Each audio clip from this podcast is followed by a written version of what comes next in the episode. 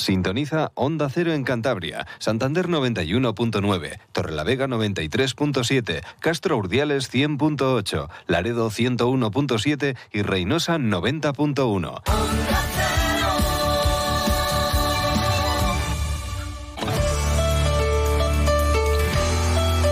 Cantabria en la Onda. Deportes con Fran Diez. Onda Cero. Saludos, tiempo ya para la información deportiva de Cantabria en pleno temporal invernal. Tengan cuidado, ya saben, en la mayoría de ayuntamientos y de federaciones pues han suspendido, sobre todo el deporte base, el deporte escolar, todo tipo de actividad deportiva, de entrenamientos. Es normal. El campo del Ampuero, como siempre, que llueve un poco, ya está inundado. Ocurre en otros eh, terrenos de juego de nuestra comunidad autónoma. Mm, es lo habitual. ¿Qué le vamos a hacer? Aunque evidentemente hay que poner soluciones. ¿no? En Ampuero, por ejemplo, llevan años también reclamando un campo de hierba artificial. Pues puede ser también una, una solución. Y que no estábamos ya acostumbrados a esto de los temporales en invierno. Obviamente los equipos profesionales pues tienen que entrenar, y así lo ha hecho el Racing. Luego vamos a escuchar a Mateus Ayas, el brasileño, que ha hecho también declaraciones hoy pocas eh, novedades, también hay que contarles cosas del mercado de fichajes y del rival, porque el Alavés no piensa para nada en el partido del sábado a las 9 de la noche en Medizorza, porque hoy juega también a las 9 de la noche partidazo de octavos de final de Copa del Rey ante el Sevilla. claro, Luis García Plaza pues va a hacer sus rotaciones y piensa de momento en el sueño copero y ya veremos qué es lo que pasa con el Racing el sábado. Con lo cual, pues bueno, los racinguistas pueden pescar en río revuelto porque está en crisis el Alavés. Apenas está ganando partidos en los últimos meses. De seis encuentros ha perdido cinco y ganado solamente uno. Y Luis García Plaza, si pierde esta noche y no gana el Racing, lo mismo tampoco termina la semana sentado en el banquillo. Con lo cual, bueno, los racinguistas ya se habrían cargado a tres entrenadores. Medinetti fue el primero, justo después de jugar ante los cántabros y perder, y el otro día a Belardo. Muchas más cosas que contarles, porque luego vamos a contactar con Chisco Benavente, los hermanos Benavente que han realizado un Dakar Classic maravilloso y con muchísimo mérito, con su Nissan Terrano, aguantando las lluvias también en Arabia Saudí y están ya de camino. Llegan esta tarde a Cantabria y luego contactaremos con ellos. Tenemos que hacer también balance de los campeonatos de España de ciclocross celebrados en Vic con el seleccionador, con fe de vuelta. Tenemos que hablar del grupo Alega de baloncesto, octava victoria de la temporada ante el Almansa, muchísimo mérito para cerrar la primera vuelta y algunas cosas más. De momento, un consejo y empezamos el repaso a la actualidad del deporte de Cantabria con el Racing. Profesionales. En Bricomar siempre os hemos admirado porque llamáis a las cosas por su nombre. No veis una herramienta, veis una amoladora angular de 900 vatios. En Bricomar también llamamos a las cosas por su nombre y como nos dedicamos a materiales de obra, ahora hemos cambiado el nombre a Obramat. Lógico, ¿no? Profesionales de la construcción y la reforma. Obramat. Nos toca ver fútbol esta noche por la televisión, 9 de la noche, octavos de final de la Copa del Rey, a la vez Sevilla, porque el Racing evidentemente juega en Mendizorroza este sábado a las 9 y hay que ver al rival. Luis García Plaza, el entrenador del conjunto Babazorro, ya ha dicho y ha dejado claro que iba a hacer rotaciones, a veces obligadas. Va a jugar Apcar, que es un central, que es el jefe de la defensa vitoriana y que no puede jugar ante el Racing por expulsión.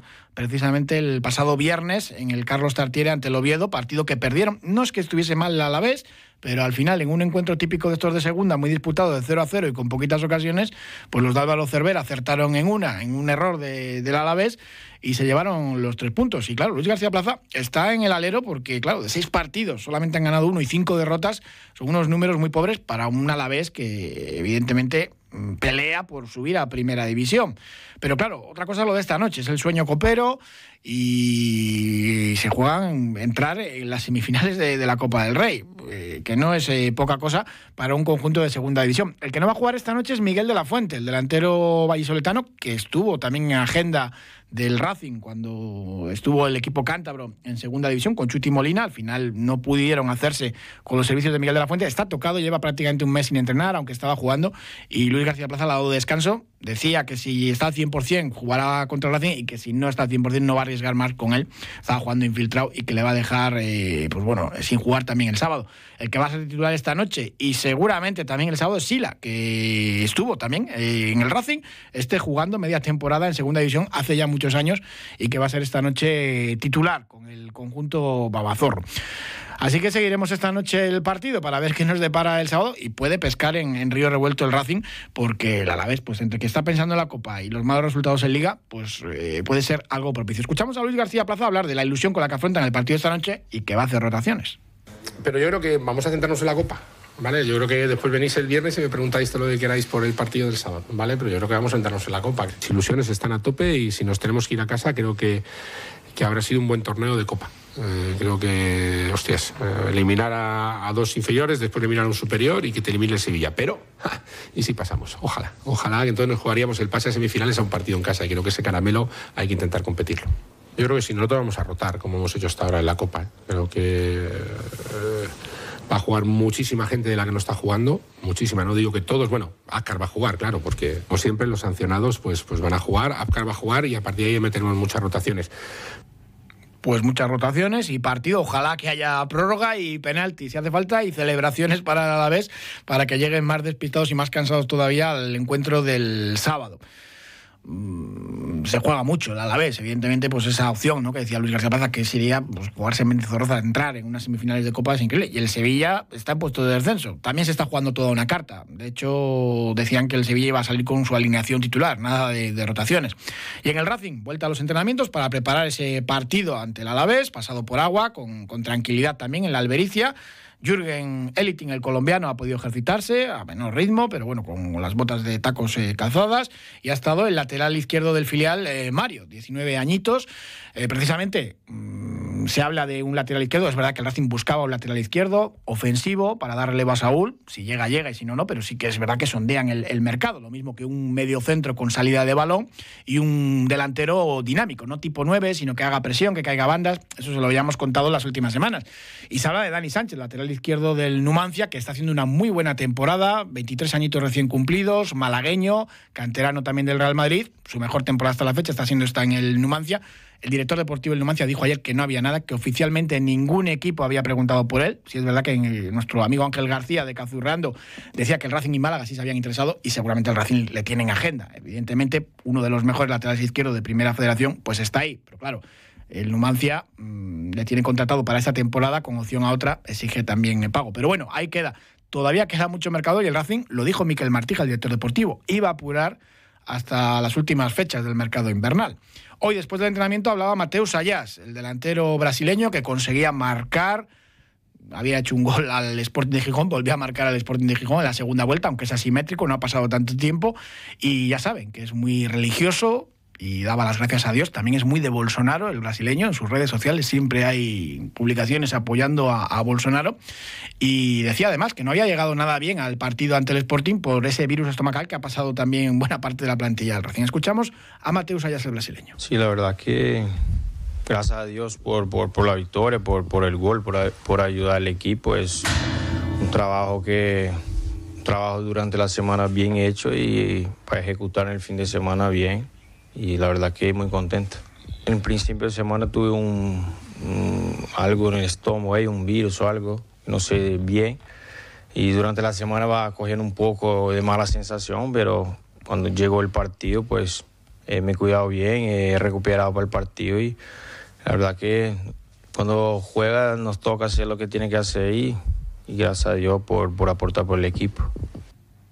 Mateus Ayas con lo de Bolsonaro se moja mucho cuando le han preguntado por el cambio de entrenador, cambio de sistema, si le viene mejor, peor. Ahí ha soltado un discurso, pero ni una cosa ni la otra. Muy, muy gallego, Mateus Ayas. Un delantero siempre que tiene que estar en el área y buscar eso, buscar estar más cerca del gol. Y el cambio de entrenador, pues eh, yo pienso que venga quien venga, pues eh, quien juega son los jugadores, ¿sabes? Entonces, claro que son eh, situaciones diferentes, uno piensa de una forma, el otro de otra, pues puede llegar cualquiera. Quien ejecuta son los jugadores y el jugador tiene que estar, eh, dar su, su talento, estar concentrado, hacer sus cosas y cuando le toca a uno, pues toca al jugador hacerlo. Sí, antes, antes tenía un poco de dificultad ahí con, con alguna situación como ahora puedo tener alguna dificultad, lo que digo, un jugador ejecuta lo que él trabaja durante la semana, tiene que estar concentrado lo uno que tiene que hacer. Está claro que eh, ahora estamos todos más centrados en buscar el gol porque venimos perdiendo muchos partidos y tenemos que eh, meter los goles. No solo yo, pues llegamos con siempre media punta, eh, los extremos eran el segundo palo y cuanto más gente en el área, pues podemos estar cerca del gol y ganar los partidos. Y también hablaba Mateus Ayas del gol, golazo también que conseguía ante el Sporting de Gijón. Y esa primera ocasión, nada más comenzar el partido, que falla porque le saca a Pichu Cuellar en el último momento. Pues en esa acción, la primera que, que he fallado, pues yo cuando hago el control eh, me, me roza un poco el balón en la mano. Entonces yo me quedo así y veo que no pita nada y sigo la jugada y me da como un balón. Pero sea como sea, tengo que meter el gol ahí. Yo creo que he fallado el gol y ya nos daba una tranquilidad al principio del partido. Luego llegó los dos goles, el de, de Jordi y luego el mío, y, la verdad que el delantero tiene que marcar. Y yo, gracias a Dios, pues la segunda que tuve, pues marqué ese gol y muy contento, la verdad. Fue una acción que eh, yo sabía que lo lo central de ellos se, se mucho para adelante y yo quise romper ahí la, estación y sin pensar, ya sabía que, que, podía venir, controlé y ya sabía dónde estaba la portería y remate. Muy pendientes de esta noche, de ese partido, de ese Alavés Sevilla de Copa del Rey, el Alavés el próximo rival del Racing este sábado, un conjunto vitoriano que envió 916 entradas. Varias peñas del Racing no querían viajar de manera oficial como protesta por lo vivido en Eibar es normal. Ahí la Policía Autonómica Vasca pues, se portó realmente mal, maltrató a los aficionados del Racing sin motivo, pero parece que se van a agotar. Y eso que con el temporal ir a Vitoria a ver un partido a las 9 de la noche, pues desde luego no, no, es, no es ir al paraíso, ni mucho menos, ni bajar al infierno, porque va a hacer muchísimo frío para ese encuentro. Pero de momento, buen ritmo de venta de entradas, esas 916 entradas que ha enviado el Alavés para el encuentro del sábado. Un alto y hablamos de baloncesto, del Grupo Alega.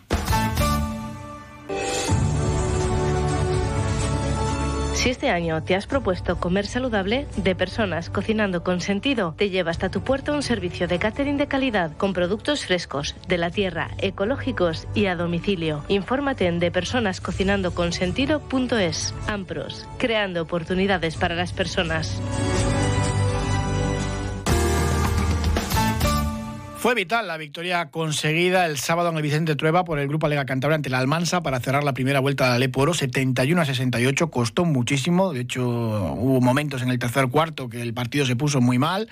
Había bajas importantes, no estuvo Dagoberto Peña, el internacional de la República Dominicana, que es una pieza clave en la faceta ofensiva del equipo, estuvo Aló Marín también jugando infiltrado, pues bueno, muchos problemas, pero se sacó el partido adelante y eso es clave, porque era un rival directísimo de, del conjunto torlaveguense.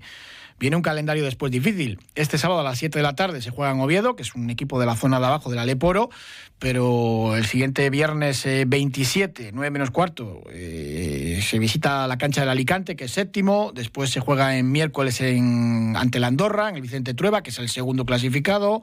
Después llega otro de los equipos de arriba, el San Sebastián. En fin que había que ganar al Mansa sí o sí. Y David Mangas, el entrenador del grupo Alega, lo recuerda casi siempre que puede hay que ser conscientes de, de, dónde estamos, un recién ascendido con un presupuesto muy bajo y que esto tiene mucho mérito. Son partidos que, marcan un poco el, hecho de seguir, de venir de una derrota y volver a ganar aquí y de la forma en la que hemos ganado, pues creo que, refuerza un poco al equipo. No somos conscientes muchas veces de lo que somos. Que, está muy bien el, que hemos empezado ganando la competición, que hemos ganado partidos que a lo mejor la gente no esperaba, que estamos siendo fuertes aquí en el Vicente Trueba, pero que, que ganar un partido en esta liga es muy difícil, que hay que sufrir mucho y que, y que se, vuelvo a repetir que somos Grupo Alega Cantabria. Se ha visto pues que cuando hemos tenido problemas de, de, de lesiones, pues el equipo lo nota y somos los que somos y estamos los que estamos pero eso no quiere decir que no vayamos a luchar y competir en cada pista donde vamos. Pues toda la razón del mundo para David Mangas, el entrenador del grupo Alega Cantabria. Un alto y hablamos de ciclocross. Torrelavega, una ciudad equidistante de todas las maravillas de esta Cantabria infinita. Visita Torrelavega y consulta la página web paseatorrelavega.es y descubrirá su fantástico patrimonio cultural, industrial y natural. Ayuntamiento de Torrelavega. Descubre, descansa, saborea, disfruta.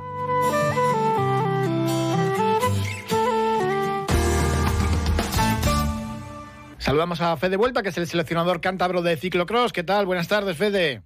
Hola, buenas tardes. Bueno, ya descansado del viaje a Viga, tierras catalanas. Sí, ha sido un viaje durío y bueno, pues sí, descansados está toda la selección. Bueno, vamos a hacer balance de lo cosechado por Cantabria, que partía entre las favoritas, dos oros y dos bronces. Bueno, yo no sé si esperabas más, menos. El balance está muy bien, que hay que recordar que es verdad que aquí estamos muy fuertes en ciclocross, pero que somos una comunidad pequeñita. Sí, bueno, el balance es, es bueno para la comunidad de Cantabria. Corredores cántabros sabíamos que llevábamos con bastantes posibilidades y entra dentro más o menos de lo planificado, de lo que habíamos pensado. Eh, de algún corredor se esperaba un poquito más o que tenía más posibilidades y también del equipo en Tienrele que también sabíamos que podíamos estar en torno al bronce, pues bueno, quedamos cuartos, entonces bueno, eh, el balance ha sido bueno. Qué pena lo de esa prueba de relevos, porque faltó muy poquito. Cuéntanos un poco, porque lo hablábamos en la previa, que es una prueba bastante peculiar en cuanto a la estrategia que hay que llevar. ¿Cómo se desarrolló esa cita? Sí, nosotros este año, bueno, la estrategia, pues eh, fuimos bastante conservadores. De hecho, ninguna selección hizo ninguna cosa muy rara. Y lo que nos ocurrió fue simplemente que los demás fueron mejores y más rápidos.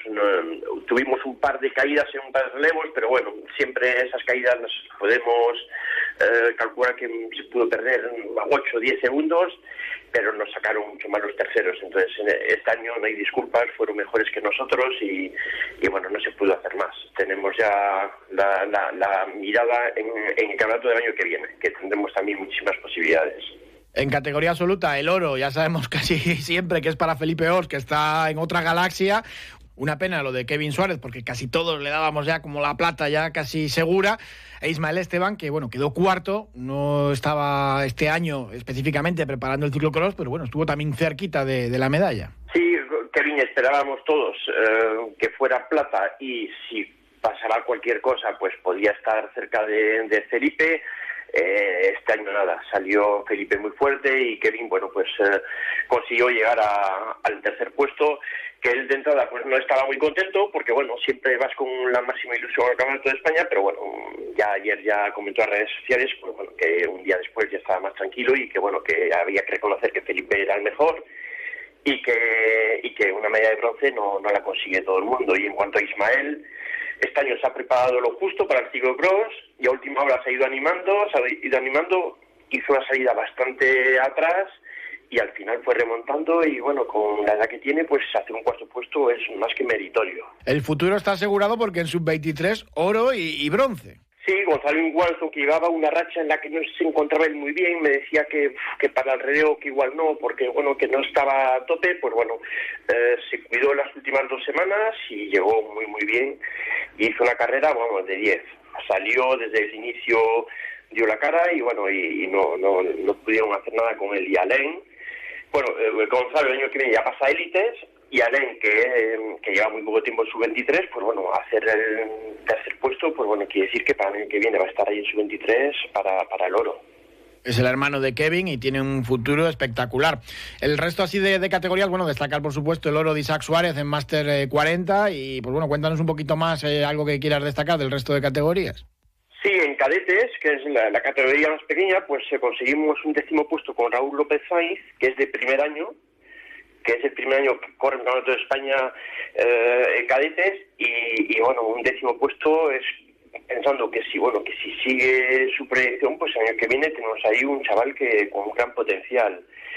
Eh, Marta Betty que el año pasado fue campeona de España de junior este año es su primer año ya en su 23 y, consiguió hacer quinta.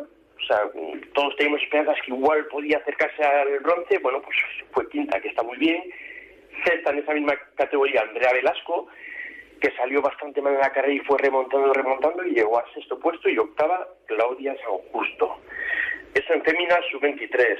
Y en junior masculino también tenemos un chico que se llama Luca Matei Fernández, que es primo de Kevin Allen, que ha conseguido ser séptimo también en su primer año en esa categoría, con lo cual el futuro, vamos, del ciclocross cántabro está más que asegurado, a poco que cuidemos y bueno, y muchos más corredores que han ido con la, con, la selección y que bueno, que por unos motivos u otros pues no han logrado el puesto que pensábamos, pero que bueno, que se han portado genial y que, y que bueno, que también tenemos esperanza en que para otros años nos den buenos eh, resultados.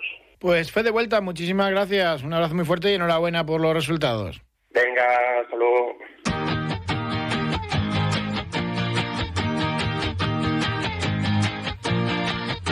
Y hablamos ahora de motor, saludamos a Marcelo Carbone. Marcelo, ¿qué tal? Buenas tardes. Muy buenas tardes, por ser educado, ¿eh? Sí, lo de buenas eh, no, no pega mucho en días como hoy, con el temporal tremendo que vivimos. Bueno, ¿hacemos balance del Dakar? Bueno, la verdad, eh, fue apasionante porque era muy desconocido y de hecho ya avisaban de que iba a ser duro, difícil, distinto. Eh, pero la parte de los coches, que es la que mucha gente siempre está pendiente, la segunda semana fue casi de trámite, porque entre las bajas que hubo, eh, el abandono de Carlos Sainz y el domingo de Nasser Alatilla, pues se nos hizo un poco larga la, la segunda parte, las últimas seis, siete etapas. En cualquier caso, fue muy interesante y hubo categorías que una vez que en los coches, pues la cosa estaba vista para sentencia, después de cinco o seis etapas, hubo categorías eh, como fue la T3, la T4, y ya no te quiero contar lo de las motos, que salieron a la, a la última etapa con 12 segundos de diferencia. La verdad que fue muy emocionante y aunque yo creo que todos los que vuelven del Dakar dicen no vuelvo más, la semana que viene ya estarán pensando cómo se lían la manta a la cabeza, o el turbante en este caso, para volver a engancharse y la próxima temporada volver a estar ahí. Uy, antes, aquí hemos seguido muy de cerca a los hermanos Benavente, a Francisco y a Rafa, con ese Nissan Terrano. Al final, un puesto vigésimo cuarto, muy, muy meritorio. Y yo creo que Chisco Benavente está ya con ganas de, volver a Arabia Saudí. ¿Qué tal, Chisco? Buenas tardes. Hola, buenas tardes. ¿Qué tal estamos? Supongo ya que con ganas de volver, que pase ya el año rápido y estar ahí otra vez. Bueno, ahora mismo estamos todavía volviendo a Santander, llegaremos hoy por la, por la tarde y, aunque no estamos pensando el año que viene, porque ahora mismo nos toca pensar un poquito en, descansar algo, que es lo que echamos en falta durante estos eh, durante estas últimas tres semanas, seguramente que en cuanto descansemos, pues sin lugar a dudas empezaremos a pensar en el año que viene. Bueno, no te vas a asustar de lo que está lloviendo en Cantabria, porque allí en Arabia Saudí eh, ha sido el mayor problema que habéis tenido al principio de la prueba, las lluvias tremendas, torrenciales que hubo. Sí, la verdad es que ha sido un poco un, Dakar un poquito atípico por la climatología. De todos los que hemos hecho nosotros, sin lugar a dudas, ha sido el más, eh, el más complicado también en ese sentido. Y efectivamente en la jornada tercera eh, hubo, hubo vamos, unas lluvias torrenciales que hicieron que, que, aquello se inundara por todos los lados y que además nos lo puso nos lo puso difícil porque no era fácil circular, no se veía absolutamente nada estaba todo embarrado y lleno de, lleno de agua y bueno, fue tan complicado que incluso hasta la propia organización decidió, decidió anular esa, esa jornada 3. Además tuvisteis problemas también eléctricos con el coche, supongo que la mayoría, ¿no? Son coches antiguos, eso se pasa mal. Hombre, eh, esa jornada 3 lo que nos provocó eh, es que además nosotros nos la habíamos jugado porque habíamos visto que muchos de los coches importantes de la categoría nuestra se habían ido quedando por el camino, nos la jugamos para hacer una jornada mm, en condiciones y, bueno, pues eh, provocó que, en muchos tramos iría, íbamos prácticamente sumergidos debajo del agua, eh, cruzando pues lo que eran ríos secos que, que ya no estaban secos y que estaban completamente inundados, entrándonos el agua por todos los sitios, incluso dentro de la carrocería y eso también provocó que en las siguientes jornadas sufriríamos, eh, sufríamos las consecuencias de haber forzado tanto mecánicamente y claro, el agua había había empapado todos los sistemas eléctricos del coche y nos dio algún que otro quebradero de cabeza. ¿Satisfechos con ese puesto 24? Bueno, eh, satisfechos por haber acabado, satisfechos porque el resultado no es malo, pero bueno, es decir, eh, podíamos haber optado algo mejor pero bueno, es los lances de, carrera y estamos, estamos contentos de, lo que hemos conseguido. Bueno, los alumnos de Peña Castillo pueden estar contentos porque la labor que han hecho en el terreno ha, funcionado, ¿no? Hombre, la verdad es que estamos muy contentos, eh, tanto los alumnos como los profesores, el propio centro y la propia consejería, porque date cuenta que, que la categoría de Classic también eh, cada vez hay más nivel, hay equipos ya profesionales que están participando en, en esta categoría y nosotros pues bueno somos un, equipo modesto de un centro formativo y, nos estamos pegando de tú a tú con todos ellos. Carbone seguro que quiere preguntar algunas cosas, Marcelo. Bueno, yo la verdad habéis entrado en el tema eh, que para mí es el más interesante y es el de los chavales del instituto, porque estoy seguro que si nos ponemos a apuntar, ya los Benavente llevan varios años con esto, pero si nos ponemos a apuntar los nombres de los chavales que están ayudando a hacer el coche, dentro de 5, 6, 7 años, como cada año hay más cántabros que van al Dakar, ya veréis como alumnos que han ayudado a preparar este coche van a estar de mecánicos de asistencia trabajando en el Dakar. Para mí lo que están haciendo los hermanos Benavente y el Instituto em, de Peña Castillo está muy bien lo de competir, es muy importante. Para mí ya es un triunfo, por lo menos estar ahí. Otro triunfo es llegar y bueno, claro, si encima ganas o estás en el podio, en el, el, el culmen. Pero el, lo, la formación que se está dando para los chavales, me atrevo a asegurar que dentro de cuatro o cinco años habrá mecánicos jóvenes en el Dakar que han salido de esa escuela. Seguro, para ese centro integrado de formación profesional de Peña Castillo, es, eh, a partir de la ilusión yo creo que coges eh, ese trabajo todavía con, más ganas, ¿no? De ver que luego pues, eh, pues está ahí y que participa en una carrera como es el Dakar, ¿no, Chisco? Hombre, yo os diría que la participación nuestra es un poco singular, ¿no? y lo, y lo importante y además también la consecuencia de nuestra participación ha sido poder ofrecer a nuestros alumnos pues el poder estar en primera línea y poder trabajar eh, en una categoría superior, ¿no? En, lo que es eh, actualmente la carrera más, más dura del mundo. Eso, eso le, les da valor a ellos y además les da motivación porque, bueno, ven que, que su esfuerzo y su trabajo tiene, tiene una compensación, ¿no? Y yo le, le, diría a Marcelo que seguramente casi me voy a poder adelantar un poquito a, a su pronóstico y creo que el año que viene vamos a poder contar con alumnos de formación profesional en, en las bueno. asistencias de, del Dakar. Uh -huh. ¡Qué bueno! Pues nos, nos, alegramos un montón. Eh, hablabas antes de, de, esos momentos atravesando lo que eran cauces de ríos antiguos, pero repletos de, de aguas. ¿Ese ha sido quizás el peor momento que habéis vivido en, en, la prueba más dura del mundo, como bien dices? O una de ellas. Bueno, eh, para nosotros eh, fue duro, ¿no? Es decir, porque las lluvias eran torrenciales, estaba absolutamente todo todo inundado, pero bueno, lo más duro de, del Dakar en, el fondo es la, la, prueba en sí, ¿no? Es eh, aguantar 14 días en carrera, hacer todos los kilómetros, conseguir reparar todo lo que se rompe, porque efectivamente todos los días se, se rompe algo y siempre estás con, con, la espada de Damocles encima de la cabeza diciendo, hombre, que lo que se me rompa lo pueda reparar porque si no me quedo fuera. Y, y, lo más duro es esa presión psicológica, ¿no? Y, luego, pues eh, el, el, día 3 fue muy intenso de, de, lluvias, pero como os decía también antes, de todos los Dakares que hemos corrido nosotros, eh, este ha sido climatológicamente el más duro, porque porque os hagáis una idea, eh, ha estado lloviendo prácticamente toda la, todos los días, en, de, en mayor o menor medida, y, y, luego ha sido también muy duro la última jornada porque aparte de llover era zona de estábamos al lado del Mar Rojo hemos estado circunvalando todas las orillas del Mar Rojo y era un auténtico barrizal. Y ese barrizal se ha podido ver también porque nuestra última jornada del Dakar ha sido la última jornada también para los de velocidad que han hecho el mismo recorrido que nosotros y afortunadamente ellos se lo han encontrado un poquito más seco, no, no, no del todo, y en las imágenes se puede ver que, que, ha sido ha sido una jornada la última de exclusivamente de, de barro, ¿no? Y bueno, ha estado muy divertida, muy interesante, pero muy dura a la vez. Calor al menos no habéis pasado tanto como en otras ocasiones. No, en este en este caso hemos pasado frío, ha sido todos los días eh, muchísimo frío, y bueno, pues eh, hemos intentado adaptarnos a lo, a lo que teníamos, que sabíamos que, que íbamos a sufrir en, carrera y íbamos a sufrir por la climatología. Que conducir un terrano, un coche, pues ya con, con sus añitos, enlaces de estos de 200 o 300 kilómetros por esas carreteras, cualquiera que haya llevado un coche hasta por de aquí a Madrid eh, sabe lo que es, pues imagínense con esos añadidos, ¿no? Lo duro que se hace.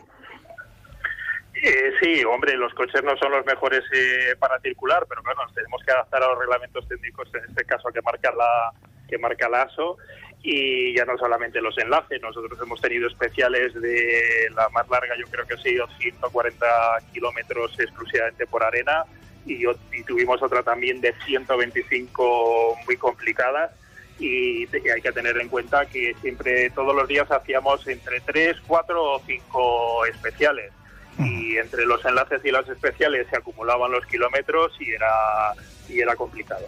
Pues Chisco Benavente, muchísimas gracias y enhorabuena tanto a ti como para tu hermano Rafa. Un abrazo muy fuerte. Venga, pues muchísimas gracias y un saludo para todos. Y a Marcelo, le cito para mañana que tenemos un montón de cosas que contar de la actualidad del motor y bueno, el Rally de Monte Carlo ya a las puertas. Marcelo, muchas gracias. Mañana hablamos. Hasta mañana, un abrazo. Gracias también a ustedes. Hasta mañana.